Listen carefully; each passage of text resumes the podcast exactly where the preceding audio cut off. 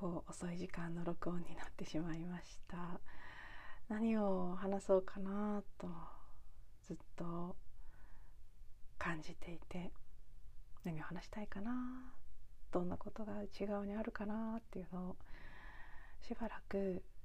感じ途中でふとこうテーマらしきものは浮かんだんですけどそれに対するうん結論とか何かこうテーマは浮かんでるんだけどそれに対してどう話したいのか何を話したいのかだからどうなのかということが全然自分の中で見えてこなくて。でもそうですね。それでしばらくずっと感じたり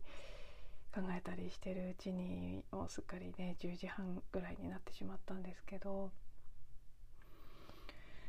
今日はあえての問いかけ？私自身の内側にも聞いてくださっている皆さんお一人お一人の中にも問いの種を植えるような形で答えのない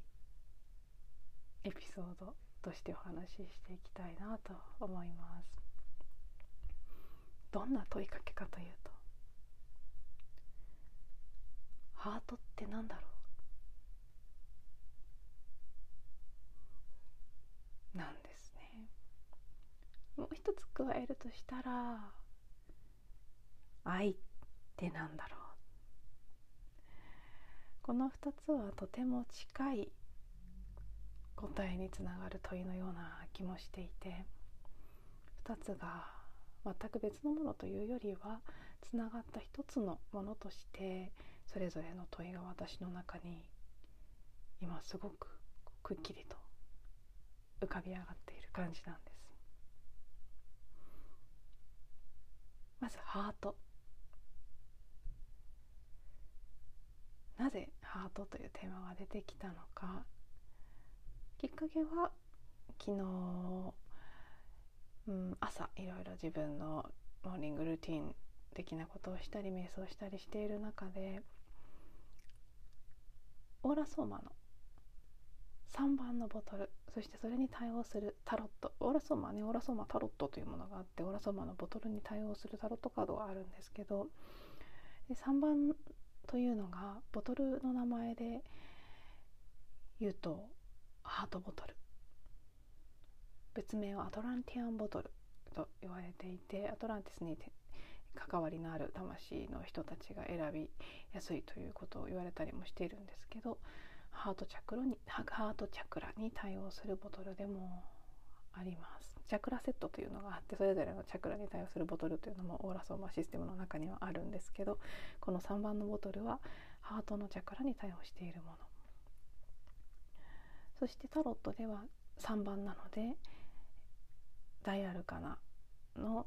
女帝のカード。エンプレスのカードになっています。オーラソマタロットでは女帝ですね、まあ、クイーンのような人が真ん中カードの真ん中に座ってその女帝の体が地球と一体になっている。そんな絵が描かれているんですけれども私の大好きなカードの一つです。タロットの女帝のカードそのものも好きなんですけど特にオーラソーマタロットの女帝のカードは好きで。いつも何かにつけてそのイメージを思い出したりするんですけど昨日の朝ふっとその絵のイメージが浮かんできて一日のテーマでもありました。そしてその後行ったフラの教室でもハートという話が結構出てきてハートに入る瞑想のことであるとかトっていうキーワードが随所に現れていたんですね。そこから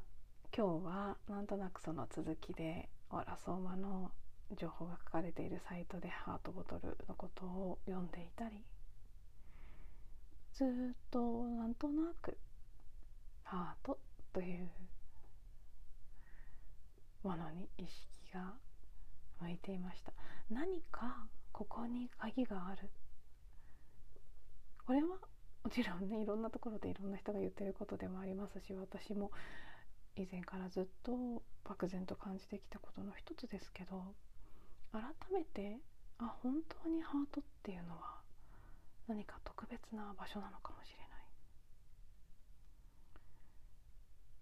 そして今こそそこに意識を向ける必要があるのかもしれない。というふうに特に明確な理由とか根拠はないんですけどなんとなく私が昨日今日とそのことを感じているんです。そしてちょっと考えてみたんですね。ハートって何だろう。面白いですよね。ハートという概念はうんまあ日本語ではねもちろんもともとはハートではないですから心と言ったらいいのかもしれませんけど私たちの中になんとなく感覚として誰もが持っているハートっていうイメージ。だけどそれは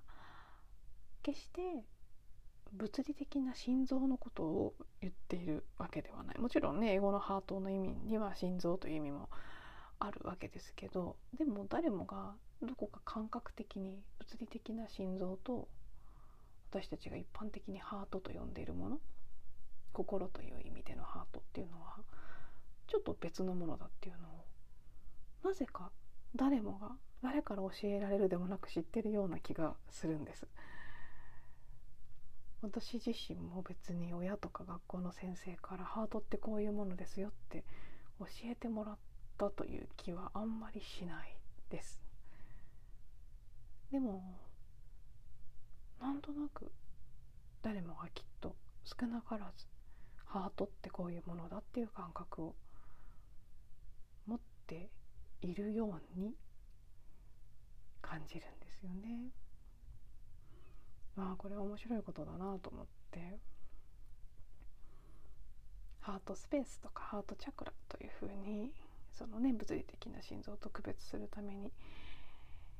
あえて表現することもありますけどその私たちの心と呼ばれるスペース。でもこれもまた面白いことですけど感情というものは必ずしもそのハートと呼ばれる場所だけにあるわけじゃない。そこにあるということでもない。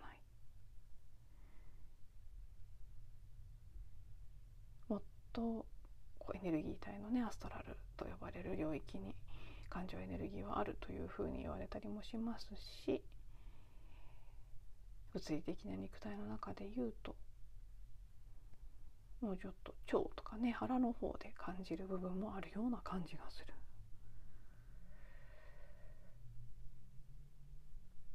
でもまあでもやっぱり一般的にハートは感情と深くつながっているということなんとなくね心とかハートというのが私たちが感情を感じる場所だという感覚はどこかで誰もが一般的に持っている。そうでありながらでもハートって一体何なのかっていうことはあまり語られることも教えられることもない。物理的な心臓のことは現代の科学がいろいろ医学や科学の世界でいろいろ解明されていると思いますけど私たちがハートって呼ぶ時のその実体のないハートの部分っていうのはみんなが当たり前のように使う概念や言葉である一方であんまりそれが何なのかっていうことは明らかにされていないような気もする。あなんとも不思議なものなんだなと例えばね対比で言うと脳っていうのはもうちょっとこう何なのかっていうのが解明されていたり一般的なその知識としての科学的な知識や理解としての脳の機能とかそういうことが明かされているように感じるんですけどハートっていうのはちょっとそれとはやっぱり違いますよね。うん。最近では腹というのも注目されるスペースになってきてますけどなのでね腹はハートと近い感覚抽象的なものでありながら誰もがなんとなく特に日本人はなんとなくその感覚を知っているっていうものとしては近いところがありますけどうん。ハートとはそしてそう最初にも言った通りハートとすごく密接に結びつく私たちが誰もが知っているようでそして誰もがあまりよく知らないようでもあるものの一つが愛。じゃないかなとも思うんです。愛って何なのか。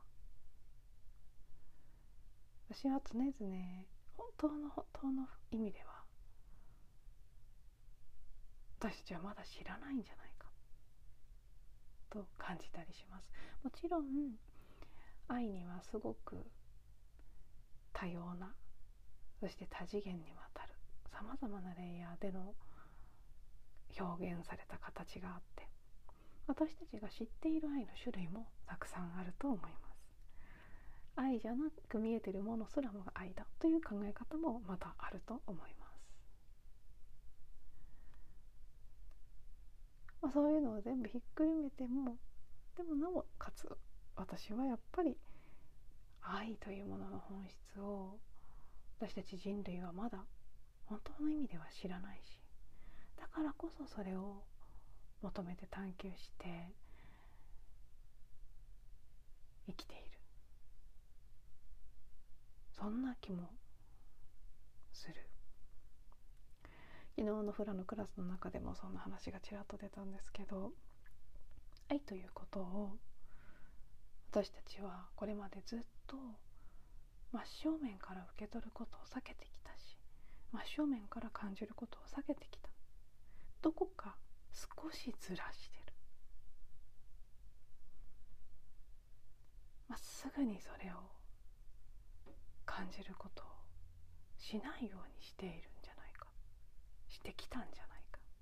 でもみんなが今そこに戻り始めているんじゃないかっていうことをフラの先生が話していて私も本当にそうだなって感じたんです。まず私自身が何よりも誰よりも反らしてきたという感覚があるし今でも反らしてる。どこか不干渉に愛に対して不干渉でいようとしているところがある。愛されたいとか愛したいとか愛を感じたいと思っていながらいざとなると感じることをどこかちょっとずらす。そうなんです。ちょっとずらすっていう感覚が一番表現としてフィットする気がして。真正面からまっすぐ受け取ったり感じたりするんじゃなくて。ちょっとねスイートスポットに当たらないようにしてる感じ。そしてそのスイートスポットにパンと愛が入ってくることを恐れてるような気もする。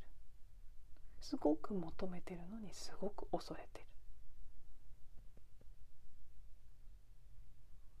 でもそうなんです。先生が言った通りでそこの場所にもう一度もう一度なのか初めてなのかちょっとよく分かりません。そこの場所に入っていこう戻っていこうとしている。そんな流れも感じる。その愛を感じるということをそらしていることと私たちのハートということ。これもすごく密接につながっているような気がして。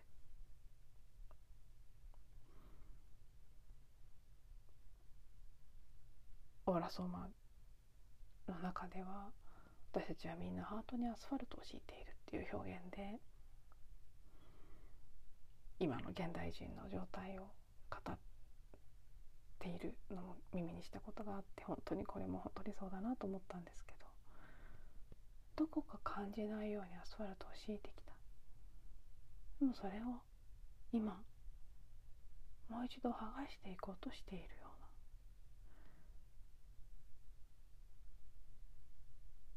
うな何か今までは閉ざされて入れなかったスペースに入っていこうとしているようなそんな感覚がじわじわじわっとしていてだからこそちょっと怖いなっていう感覚もあるしどうなってしまうのかわからない怖さ何が起きるのかわからない。感じたことがないことだからわからない。でも確実に確実に近づきつつあるような気もするしすごく遠いような気もするしでもやっぱり近づいてるような気もするしどうやってそこに入っていくのかはよくわからないけれどもなんだか不思議と今ハートということ。愛ということ。その本当の姿とか本質とか本当の意味ということ。ポテンシャルと言ってもいいですね。本当の可能性。私たちがまだ知らない可能性。そんなところに漠然と私の 意識の光が当たっていて今日はそのことを問いという形で共有させていただきました。ね、皆さんどんな風に感じられたか是非聞いてみたいななんていう思いもありつつ今日はここまでとしたいと思います。最後まで聞いていただいてありがとうございます。また次のエピソードでお会いしましょう。